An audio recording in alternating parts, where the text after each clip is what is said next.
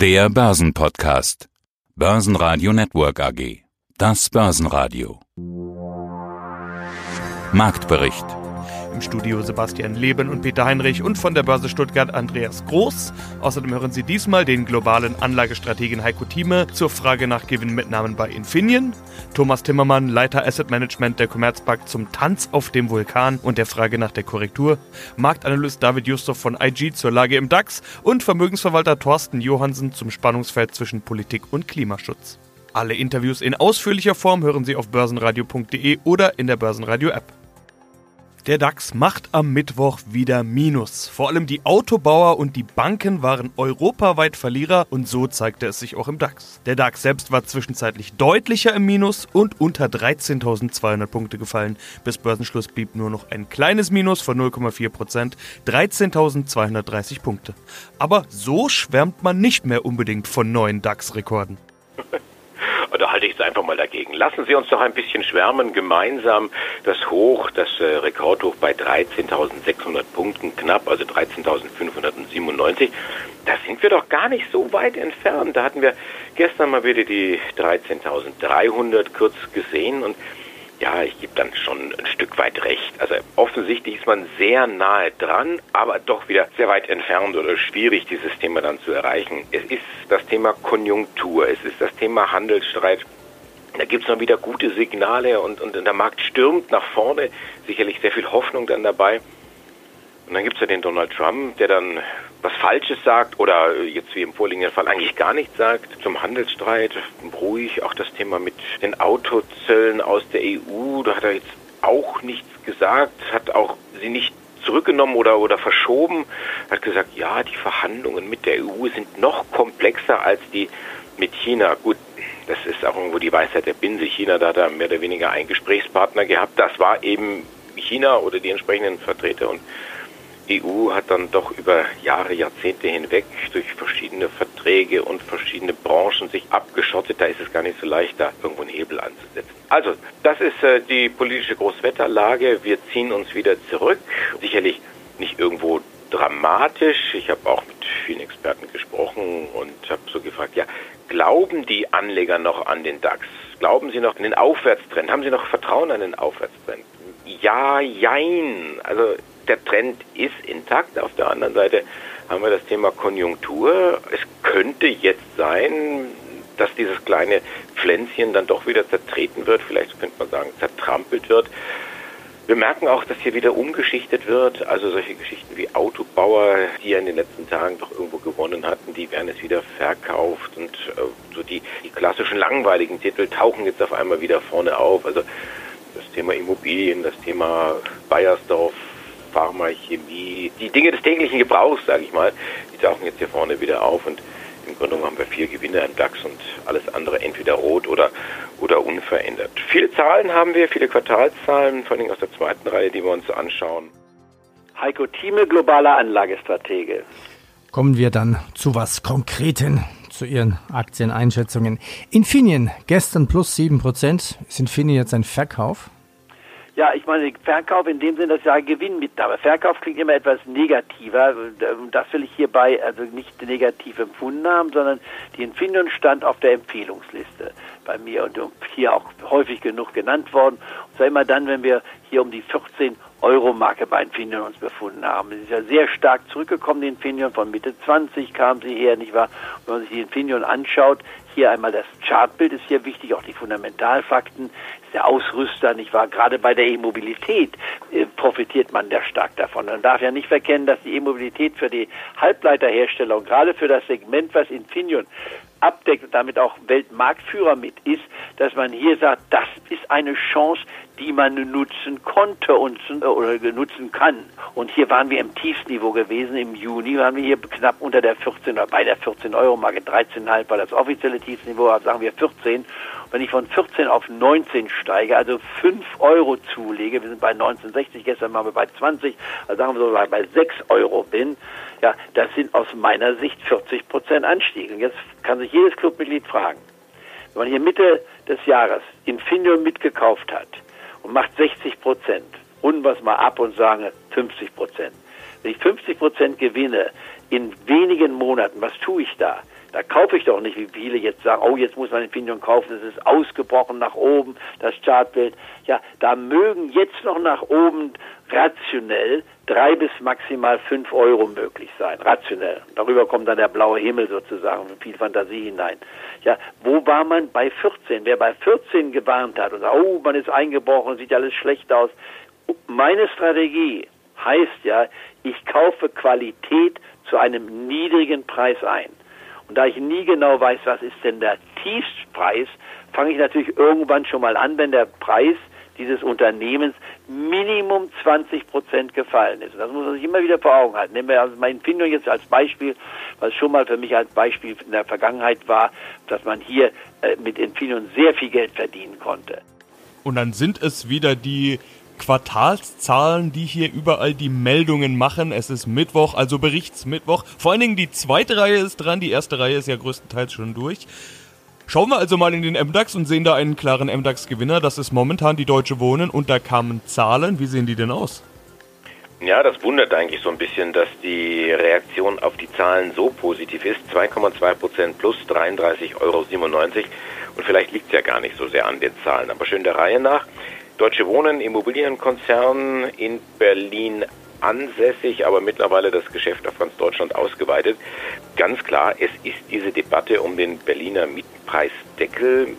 Da sind alle Immobilientitel irgendwo, können sich da nicht freimachen, aber Deutsche Wohnen hat es ziemlich heftig erwischt in diesem Jahr. Da ging es öfter mal kräftig nach unten. Jetzt hat man sich die Zahlen mal angeschaut. In den ersten neun Monaten steigt der operative Gewinn, das ist ja bei den Immobilientiteln Funds from Operation FFO, steigt um 13 Prozent auf 416 Millionen Euro.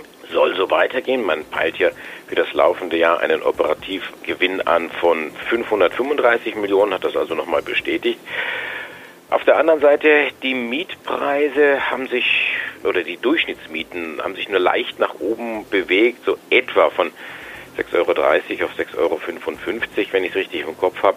Also das allein ist jetzt sicherlich nicht der Grund, warum die Aktie 2% im Plus ist. Der Grund ist ein ganz anderer, ein ganz einfacher. Es gibt ein Aktienrückkaufprogramm. Gestern Abend angekündigt, man will ja doch äh, ordentlich Geld in die Hand nehmen und 25 Millionen eigene Aktien zurückkaufen. Und das ist ja immer so ein Signal, man könnte jetzt sagen, Kurspflege auf der einen Seite, auf der anderen Seite, ja, glaubt das Unternehmen dran, mehr Geld verdienen zu können, wenn man jetzt die eigenen Aktien kauft und hier auf eine Kurssteigerung hofft, wie auch immer. Also das verknappt natürlich das entsprechende Angebot, wenn die Aktien vom Markt genommen werden. Und allein deswegen gibt es hier schon mal den Schub. Und ja, viele setzen sicherlich auch darauf, auf die Überlegung, wenn das Unternehmen an die eigenen Aktien glaubt, dann werden wir das auch irgendwo tun. Und daher sehen wir die Deutsche Wohnen heute relativ deutlich im Plus. Mein Name ist Thomas Zimmermann, ich bin Bereichsleiter Asset Management bei der Commerzbank. Tanz auf dem Vulkan. Wir alle erwarten ja eigentlich diesen Einbruch an den Börsen, der ja statistisch ja auch mal nach zehn Jahren nach so einer Rallye kommen muss. Oder sagen wir so, es wäre zumindest keiner überrascht. Sie haben schon ein Szenario so ein bisschen angedeutet. Wie wäre denn so ein typischer Vulkanausbruch, so ein typisches Vulkanausbruch-Szenario? Jahr ähm, um diese Zeit gab es Anzeichen dafür, dass die Notenbanken aus der lockeren Geldpolitik aussteigen. Äh, wenn das wieder passiert, glaube ich, ähm, und die Aktienmärkte sind hoch bewertet äh, im Vergleich zu den fundamentalen Modellen, dann äh, kommt die Korrektur in den Aktienmärkten. Und deswegen muss man darauf achten. Momentan, solange wir Strafzinsen haben etc., ist der Aktienmarkt sehr gut von unten getragen und wir erleben es ja auch jeden Tag eigentlich, auch in unserem unmittelbaren Umfeld. Es gibt so viele äh, Festgeldkonten in Deutschland, die jetzt zunehmend mit Kosten, also mit Strafzinsen äh, belastet werden. Das treibt letztendlich die, die Anleger dazu, doch nach äh, Alternativen zu schauen. Das Gold ist gut gelaufen, die Immobilien sind vielleicht schon voll, auch der Immobilienmarkt ist heiß gelaufen und deswegen ist verstärkt momentan auch Interesse an Aktien, an breit diversifizierten Aktienprodukten oder zum Beispiel an unseren ETFs mit Absicherung, mit Absicherungsstrategie. Und äh, solange dieses Szenario so bleibt und aus dem Makroumfeld nicht die allernegativsten Nachrichten kommen, sieht es eigentlich ganz gut aus für die Aktien. Also die sogenannten Verwahrgebühren helfen den Aktienkursen. Auf jeden Fall, ja. Also ich habe in letzte, gerade in den letzten Wochen verstärkt auch aus dem privaten Umfeld äh, von Leuten mit denen ich seit Jahren nicht mehr über Börse oder sonst was gesprochen habe, ganz konkrete Anfragen bekommen, was tun. Wenn wir noch einen Index weiter runterschauen, kommt da der S-DAX und da ist der Verlierer ganz klar zu erkennen. Leoni, da kamen in den vergangenen Quartalen ja immer schon mal schlechte Meldungen. Jetzt kommen die Zahlen. Hm, wenn ich mal so auf den Kurs schaue, dann haben die offenbar etwas enttäuscht. 60% Kursverlust in diesem Jahr für Leoni. Heute noch einmal 11% runter. Wir sind bei 11 Euro und 26. Ja, die Krise, die Dauerkrise bei Leoni, sie setzt sich also fort. Der Automobilzulieferer steckt tief in den roten Zahlen fest. Wir hatten ja letztes Jahr einen Gewinn gesehen, einen kleinen Gewinn. Das war wohl nur ein kleines Strohfeuer gewesen. Unterm Strich jetzt 88 Millionen Verlust. Durch diese Schwäche im Automobilgeschäft sinkt der Umsatz nochmal um 4 Prozent. Außerdem schmelzen die Barmittel ab. Der sogenannte Free Cashflow ist negativ. Das heißt, man verliert, man verbrennt Geld. Jetzt rechnet Leoni auf Jahressicht mit einem Verlust im mittleren zweistelligen Millionenbereich. Das kann das alles irgendwo heißen. Die Aktie selber hatte ich schon angesprochen. Also Anleger sind da sehr vorsichtig. Man versucht jetzt auch irgendwo das, das Kabelgeschäft äh, zu verkaufen oder an die Börse zu bringen. Man weiß es selber nicht so ganz. Aber auch dieses Thema, ja, ich will es mal sagen, Verkauf von Tafelsilber, das kriegt man nicht auf die Reihe. Man hat da irgendwo den Zug verpasst und ganz ehrlich, das sieht gar nicht gut aus, sagen die Experten. Ja, herzlich willkommen, liebe Zuhörer. Mein Name ist David Yusuf. Ich bin Analyst beim Broker IG und auch DailyFix und von uns erhalten Sie täglich tagesaktuelle Analysen zu den wichtigsten Märkten, DAX, Dow Jones, S&P und auch Gold. Und der DAX ist seit unserem letzten Gespräch Mitte Oktober richtig gut gelaufen, hat verschiedene Jahreshochs gefeiert, sich Richtung Allzeithoch orientiert, hält sich über 13.000 Punkten. Aber, und jetzt kommt das Aber, in dieser Woche ist irgendwie so ein bisschen die Luft raus. Scheinbar fehlen die Impulse. David, wie siehst du gerade die Lage im DAX? Ich glaube, dass die aktuelle Schwäche in dieser Woche ähm, ja kurzfristig und teilweise berechtigt ist. Wir haben ja in der vergangenen Woche eine sehr, sehr gute Woche gesehen, teilweise die beste Woche, die wir in diesem Jahr womöglich gesehen haben. Was waren denn die Gründe dafür? Also wir hatten einige Medienberichte darüber, dass wahrscheinlich Zölle seitens der USA auf EU-Importe, zumindest diese Deadline, die ja in dieser Woche, ich meine heute abläuft, verschoben werden könnte. Das wurde aber seitens der US-Administration noch nicht bestätigt. Das steht für heute aus, also das sind die Erwartungen. Und gestern gab es ja die Rede seitens Trump, also des US-Präsidenten, und da wurde aber nichts in dieser Hinsicht erwähnt. Es kann sein, dass ja jetzt einfach etwas Risiko aus dem Markt genommen wird und wir deshalb eben jetzt eine gewisse Schwäche in den Märkten sehen. Es stehen ja noch einige andere Ereignisse in dieser Woche an, aber ich glaube insgesamt, wenn wir das Ganze uns im größeren Kontext anschauen, ist natürlich natürlich auch die Notenbankliquidität da, die wir nicht unberücksichtigt lassen sollten. Auch das ist wahrscheinlich ein stützender Effekt. Insofern, ich glaube, der Erholungstrend ist jetzt immer noch intakt, nur wir bekommen es jetzt mit einigen kurzfristigen Gegenwinden zu tun, die dann eben diese aber eigentlich auch gesunden Pullbacks, Korrekturen bewirken. Also es ist ja, wenn wir uns das Ganze auf Tagesbasis anschauen, ja, der DAX ist jetzt an der 13.300 Punkte Marke mehrmals abgeprallt aber der Trend bleibt noch intakt. Solange wir, denke ich mal, über der 13.000er Marke sind, also für die eher längerfristig, mittelfristig orientierten Anleger, sind wir noch im grünen Bereich. Erst unter 13.000 würde ich sagen, sieht es hier etwas heikel aus und es kann sein, dass wir das letzte Allzeithoch vielleicht doch nicht so schnell erreichen. Auch das ist möglicherweise ein Grund, dass es jetzt so ein bisschen, dass die Luft nach oben hin ein bisschen dünner wird, denn in Anbetracht des nahegelegenen Allzeithochs des letzten Allzeithochs wird es wahrscheinlich schwieriger sein, für den DAX einfach durchzumarschieren. Nächste Zahlen, Lanxess, die waren ja auch mal DAX-Wert, inzwischen im MDAX. Und wenn ich da gerade schaue, dann relativ weit hinten. Wie waren hier die Zahlen? Naja, man könnte jetzt sagen, wenn wir Leoni und Lanxess, nicht nur weil sie mit L beginnen, mal in einem Atemzug nennen und betrachten, sind beides Werte, die irgendwo an der Automobilindustrie hängen. Leoni ganz klar, das ist das große Standbein, man hat kaum was anderes. Bei Lanxess sieht es ein bisschen anders aus. Ja, riesen Exposure im Automobilgeschäft, aber noch andere Standbeine. Da zeigt es sich, wie wichtig es ist, auf verschiedenen Klaviaturen zu klimpern. Die Nachfrage nämlich nach Wasseraufbereitungstechnik, nach Agrarwirkstoffen, nach Pharmawirkstoffen, die Nachfrage steigt und macht das Thema schwaches Autogeschäft wett. Also Chemie wird im Prinzip überall gebraucht und man hat sich da verschiedene Bereiche rausgesucht. Scheint aufzugehen. Man bleibt auch auf Kurs zum Jahresgewinnziel. Der Umsatz im dritten Quartal bleibt stabil. Das Ergebnis geht leicht zurück um vier Prozent. Die Werte insgesamt liegen leicht über den Erwartungen der Analysten. Wir hatten jetzt recht hohe Abschreibungen gesehen. Das drückt natürlich aufs Nettoergebnis. Da geht es 14 Prozent nach unten auf 69 Millionen Euro. Also insgesamt kann man sagen, Automobil schlecht. Diese Scharte kann man auswetzen mit stärkeren Geschäften in anderen Bereichen.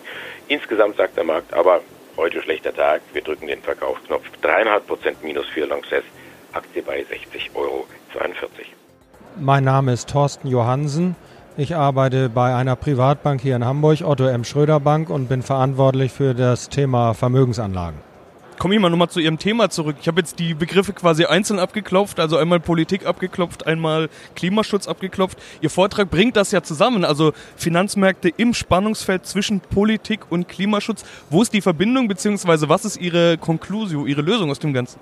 Ich glaube, die Politik ist zum Teil getriebener durch auch Fridays for Future und solche Bewegungen. Die Finanzmärkte wiederum stehen im Bann der Politik, weil die Politik natürlich durch ihre Entscheidungen gewisse Entwicklungen, auch Fehlentwicklungen eventuell antreibt. Für mich eine Fehlentwicklung ist das Thema E-Mobilität.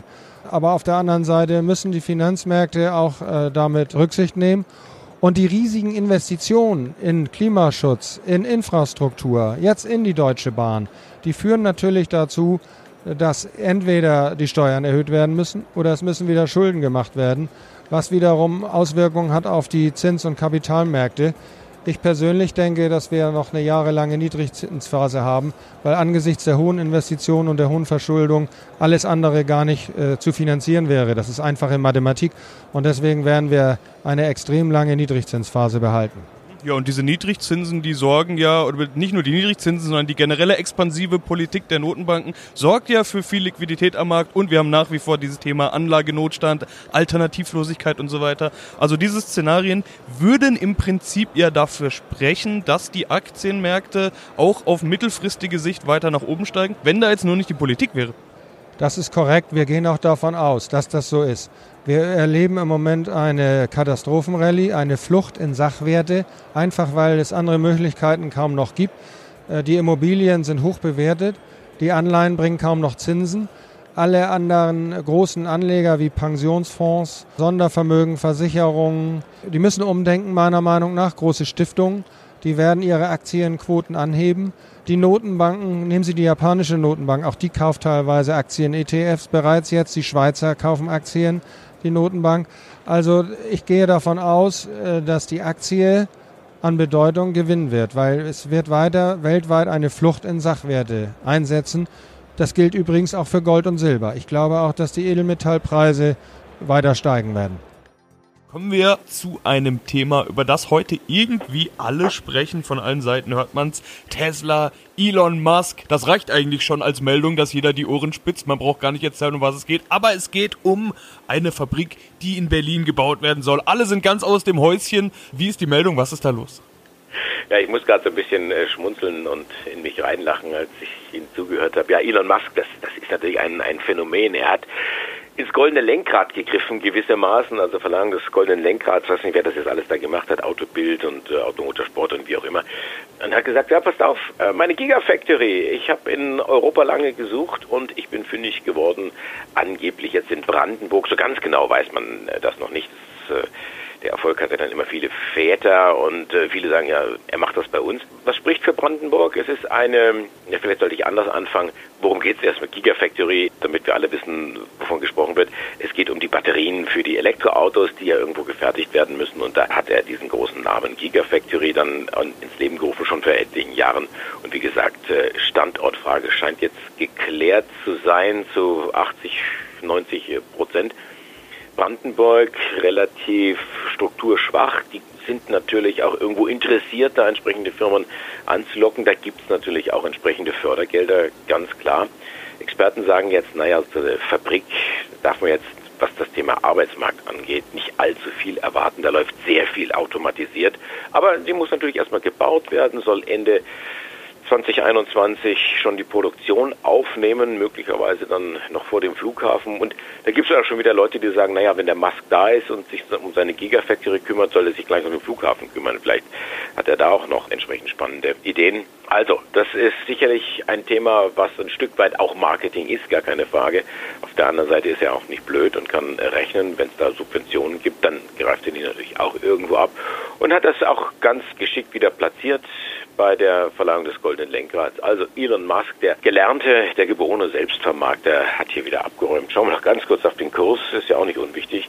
Wir sind bei 319,65 und das ist ein knackiges Plus von fast 2% für die Tesla-Aktie. Börsenradio Network AG Marktbericht